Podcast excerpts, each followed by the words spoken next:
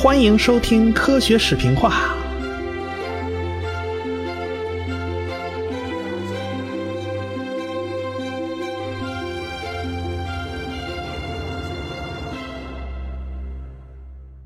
一八三一年呢，达尔文有一个朋友安斯洛，他接到了一封信。这封信呢是剑桥大学的一位天文学家叫皮克写的。信上就说了啊，菲茨罗伊船长要去海外搞大地测量，哎，这船只啊特别适合搞科学研究啊，这是个千载难逢的好机会。要是能搭一个博物学家一块儿去啊，那那就太好了。船长菲茨罗伊很年轻啊，人特好啊，现在。就缺这么个博物学家的人选，这个船呢十月起航，看看您有啥人选可以推荐吗？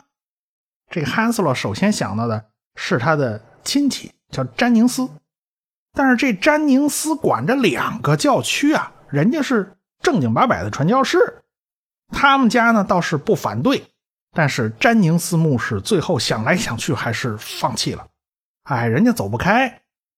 这汉斯洛本人也是一个博物学家，而且他也是一位牧师，他自己也想去啊。不过他舍不得离开自己家啊，离开自己老婆啊，这老婆孩子热炕热炕头多好啊。最后思虑再三，他还是放弃了。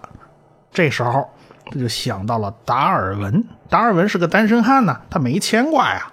哎，他赶紧给人家皮克回信啊，我推荐你一个人，这个人怎么怎么怎么样。然后自己另外写了一封信，就通知达尔文啊，我把你捅出去了。这个皮克也给达尔文写了信。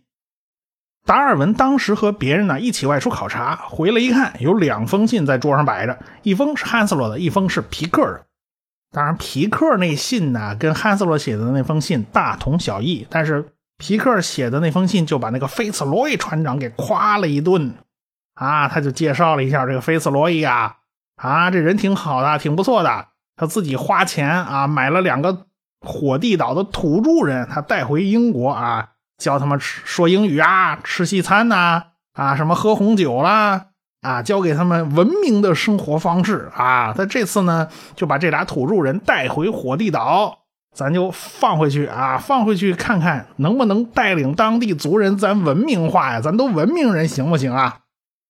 哎，你看。菲茨罗伊在这方面还是很有些想法的啊，他兴趣爱好也很广泛，他还自己掏腰包请了一位画家跟他一起航行，年薪两百五十英镑啊！现在就缺博物学家了，您是去啊还是不去啊？至于工资啊，那是没有的，这回不给工钱啊。这次航行最起码要两年，不过呢。海军方面考虑了，咱可以提供仪器。我想，您要是张嘴管海军要工资呢，他们大概也可能也会给你啊。反正这话都说的模糊，留了活口嘛。这达尔文很想去啊，他很想搞一个环球航行，那见识就太大了。哎，所以他马上写信就同意去远航。但是事情又起变化了，怎么会呢？他老爹极度反对。那达尔文没辙呀，不得不出尔反尔。他第二天就写信拒绝了邀请啊，去不了了啊，抱歉抱歉啊。后来经过各方努力吧，各方亲戚啊、朋友啊做他老爹的工作，哎，他老爹有所松动了，但是给他开了一张大单子，上面列了一条一条的各种各样的困难。达尔文得做个答题啊，你把这些题目都答上来，然后他老爹才能放行。达尔文能搞定吗？你比如说啊，你万一跟人家船上的人脾气不合呀，你怎么处理啊？那一艘船汪洋大海上，你躲又躲不掉，走又走不掉，啊，你你横不能离家出走吧？那你你出现了矛盾，你怎么办？你能不能调整好自己的心态？第二个，离家那么长时间，这个是这个这段时间，你能不能好好的管理好自己啊？你应该怎么对待这这段时间呢？哎，家里希望你将来当个牧师，当个传教士嘛。你这次远航跟当牧师之间毫无联系啊！你花这个时间值不值呢？你是不是浪费嘛？对不对？反正啊，诸如此类的问题列了一大堆，达尔文一一回答。你打算怎么办？你能不能处理好？哎，最后达尔文全部都回答出来了。哎，亲戚朋友都在旁边支持啊，支持他去。那最后他老爹也没辙呀，就随他去了哟。然后这达尔文就写信表示啊，自己说通了家里面，准备好了，可以去了。但是节外生枝，这个菲茨罗伊船长啊，他表示不同意。为什么呢？这个菲茨罗伊原本打算让别人去，他已经相中了一个人了啊。他写信去向那个人询问一下，你去还是不去啊？人家还没给回音呢，你现在就不好说把人家踢了吧？你得等人家回音吧。所以这达尔文就非常扫兴。不过呢，他还是去了伦敦。去了伦敦以后，他就顺便想拜访一下菲茨罗伊。哎，这俩人一见面呢，这菲茨罗伊非常热情。为什么呢？闹了半天，五分钟以前他刚收到那位朋友的信，那位朋友是正式拒绝了跟他一起远航。这位置他又空出来了啊！他刚过了五分钟，那达尔文砰的一下出现在他面前，刚好啊，就你了，就把你把这坑给填上了嘛！这太巧了。后来呢，两个人就成了好朋友。但是当时达尔文给这个菲茨罗伊的第一印象啊，并不好。为什么呢？这个菲茨罗伊就瞅着达尔文这鼻子不顺眼呐。他听别人说过啊，这种形状的鼻子好像显得不够坚定啊。这个他还学过相面是怎么着？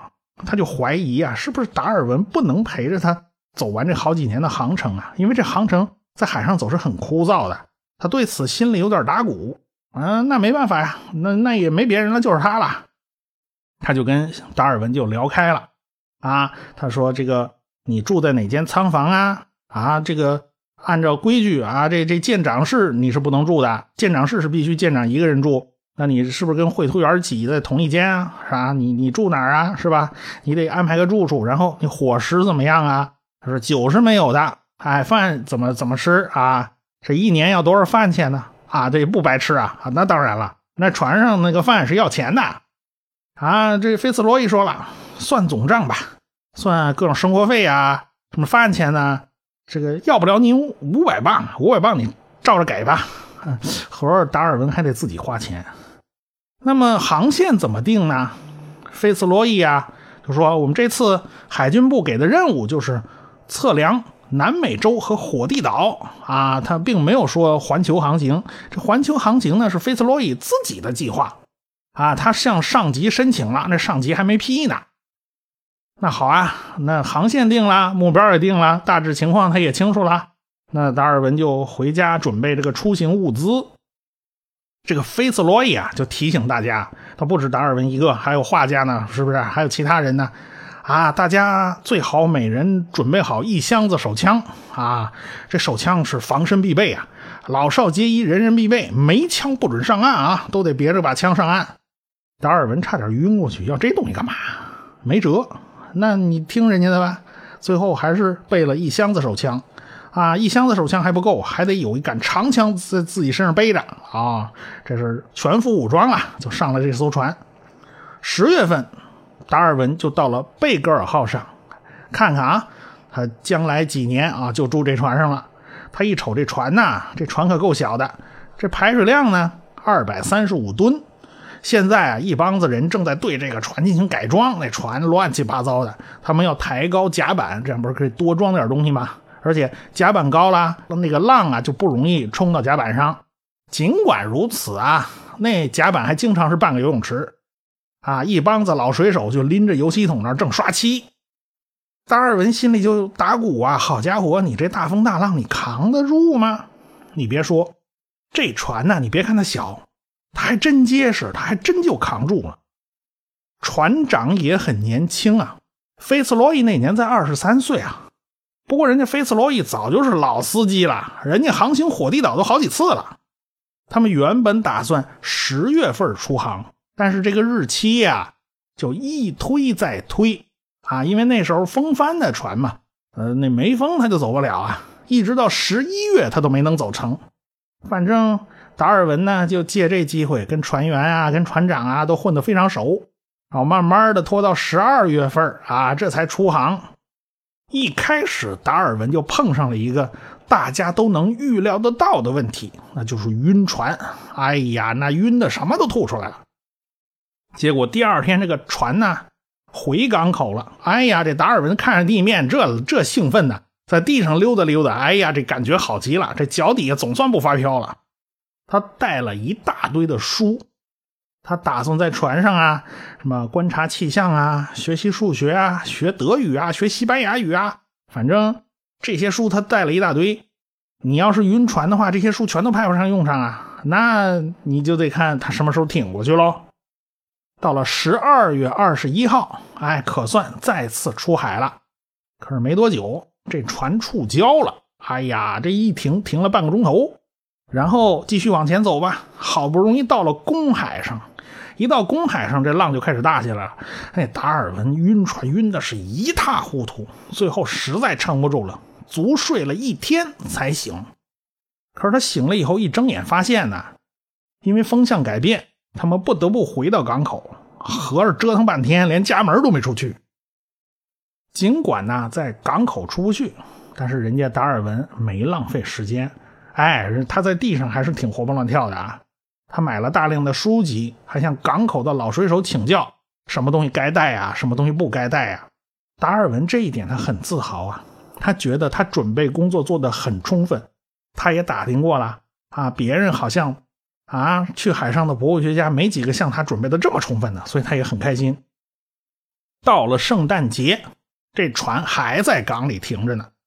哎呀，这个船员呢，圣诞节喝酒喝多了，结果还被重罚。哎，这这闹得都挺不愉快的。好不容易过了圣诞节，到了十二月二十七号，终于起航了。这一次啊，可算没再走回头路。这达尔文就踏上了环球航行的旅程。要说贝格尔号的航行目的啊，它并不是科学考察。因为大英帝国当时跟南美的贸易联系是很密切的，所以他的政治目的还是第一位的啊。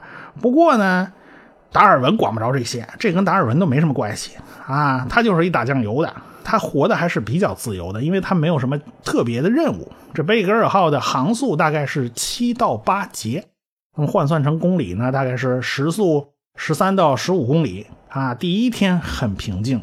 这达尔文呐就睡了个好觉，但是往后的一个礼拜呀，那都是在惊涛骇浪之中度过的。达尔文就被那个船呐给折腾挺了啊，彻底没力气，躺在吊床上一点力气都没有了。船经过马德拉群岛的时候，他都没力气看这个群岛一眼，哎，他在床上就挺着却下不来。这个马德拉群岛是在非洲摩洛哥的外海，离葡萄牙不远，归葡萄牙管辖。达尔文住的地方也非常非常窄，啊，他只有把吊床拆了，他才能工作，否则没地儿。对面就是绘图员，叫斯托克斯。哎，这个绘图员有张大绘图桌，就一直顶着他睡觉的地方。反正达尔文晕船的时候呢，他不是在这吊床上吊着，就是躺在。菲茨罗伊舰长那个办公室那沙发上，呃，有个人跟达尔文聊聊天啊，可以稍微分散点注意力啊，他可以感觉是好一点。他们谈的最多的呢，就是地理学家洪宝德的著作。这个洪宝德呀，跟我国那徐霞客有一拼啊，都是不愿意做官，一辈子献身给了地理事业，到处去旅行。啊！而且他们走的都是那种深山老林子、人迹罕至的地方。这个洪宝德对热带的描述特别多。贝格尔号的路途之上呢，刚好要经过洪宝德描述过的特纳里夫岛。特纳里夫岛是加纳利群岛中的第一大岛啊。快到的时候啊，这坏天气可算过去了啊，那海上的景色就开始变得非常漂亮啊。这达尔文呢？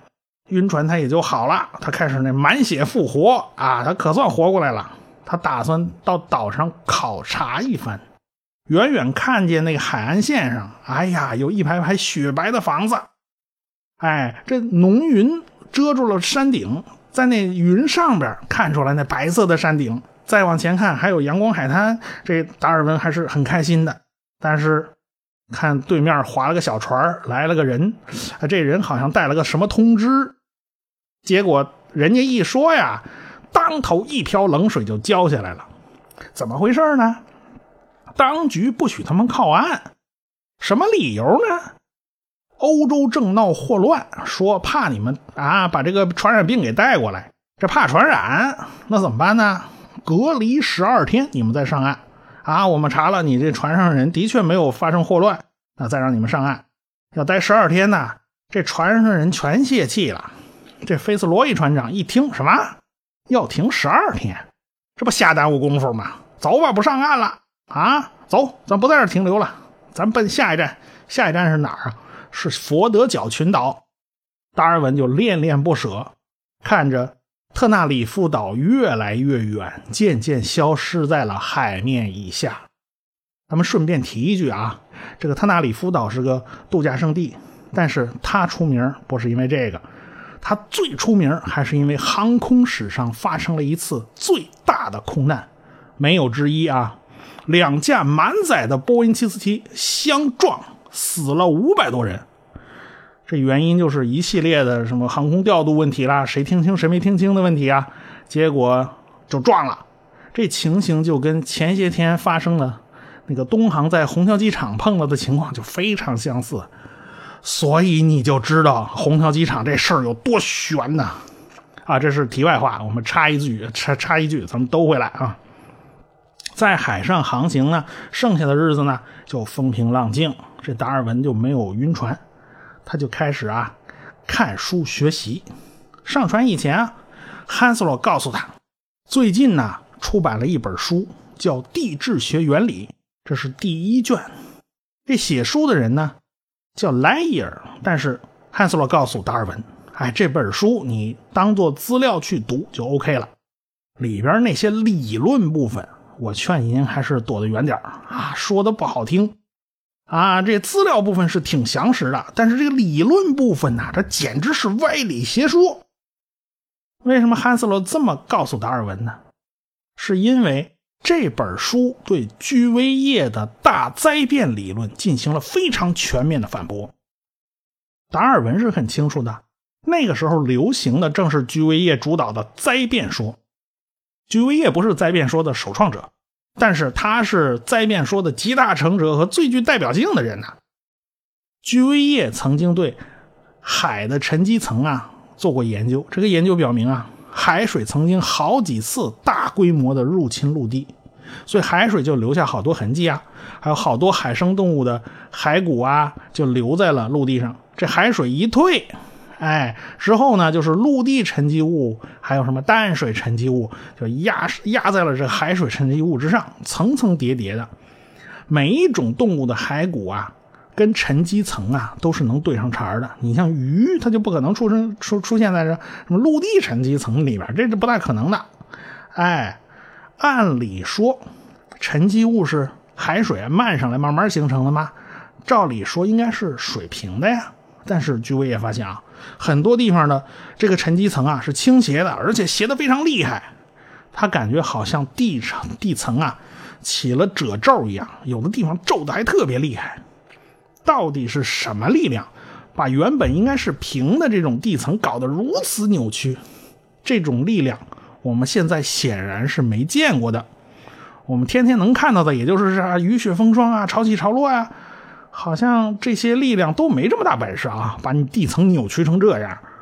所以，居维叶断定，这必定是某种超自然的力量搞出来的，话里话外就不言而喻啊。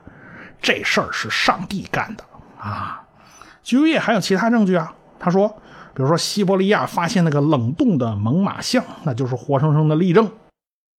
你要猛犸象啊保鲜呐，啊你保证它不腐烂，这玩意儿得速冻才行啊。这个速冻才会有如此之好的保鲜效果，快速冻结，冻得这么快，这恐怕也不是自然界的力量能搞定的吧？言下之意，这事儿还是上帝干的。地质学方面呢，一直有两派在争论，啊，一一派叫水城学派，一派叫火城学派。那水城学派就由来已久了，比如说古埃及尼罗河泛滥，哎，这事儿他们司空见惯，所以从那个时候他们就知道这水是能够塑造地形的，哎，因此，他们那个年代传下来的观念是，水才是塑造地球表面地形的主导力量。而且呢，这种想法跟圣经上的大洪水记录也是吻合的。因此，基督教长期是认可这个水城学派的。水城学派的领军人物叫维尔纳，他的学生布赫却不认同老师的观点。他这个学生啊。就认为，嗯，这个水不是主导因素，主导因素是火，地下的岩浆。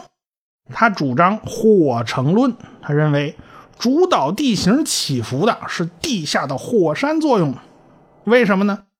哪儿烧的热，哪儿压力大，哪儿就鼓起来了吗？是不是？你看这个山不都是鼓起来的吗？啊，那这它为什么会鼓起来呢？那还不是说明这底下压力山大吗？是不是？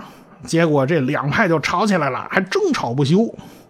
但是不管是火成论呐，还是水成论，反正这两个都是靠灾难性事件来发威的，都跟那个大灾变发挂钩啊。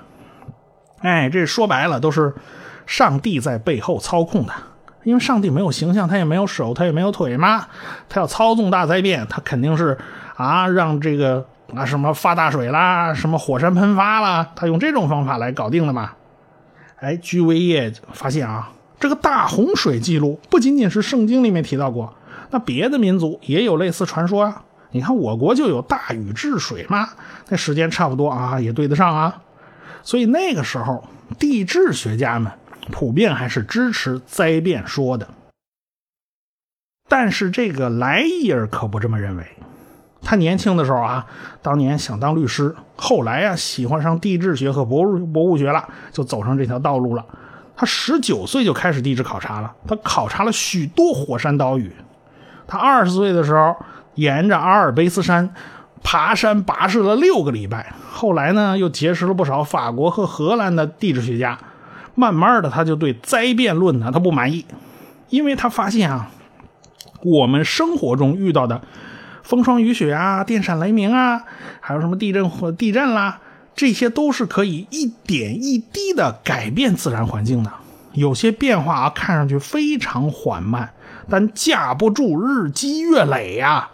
这时间长了，变化可就大了。而且，这个莱伊尔还对第三纪的地层进行了考察。好吧，你据威业说，大灾变啊，上帝一高兴。啊，就把地地球给格化了，然后所有动物通通死绝，一个没剩。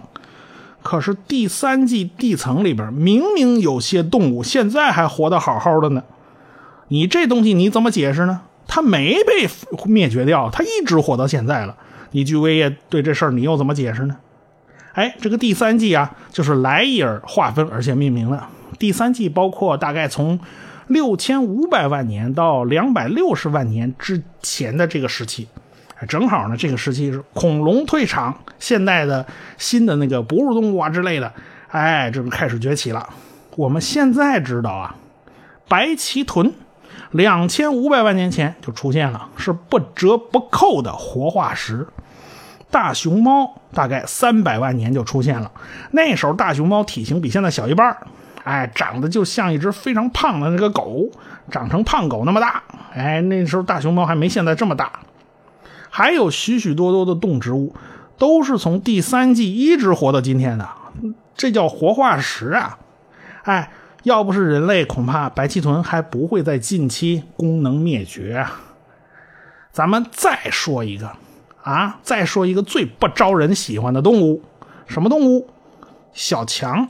也就是蟑螂，人家号称四亿年前就已经存在了，哎，人家熬死了恐龙，一直存活到现在，人家是个非常成功的物种啊。现在啊，挖掘出来的一种蟑螂的化石，叫利卡拉套莲，这个莲就是蟑螂啊。这个利卡拉套莲简直跟现代蟑螂长得一模一样。这个蟑螂生活在什么时候呢？人家生活在一亿四千五百万年前啊！你就知道这个小强说他强不是不是夸张啊，这是真的强啊！所以呢，你要把这些证据摆出来的话，居维叶那个大灾变理论就是不靠谱的。所以这个莱伊尔就提出了均变论。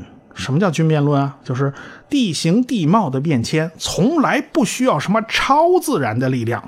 你说上帝干的，我不需要上帝，上麻烦上，上帝一边待着去。只要有雨雪风霜啊，只要有那个潮起潮落呀，啊，只要有这些自然力量就够了。变化小咱不要紧啊，咱架不住时间长啊。咱们中国人都知道啊，水滴石穿就是这个道理嘛。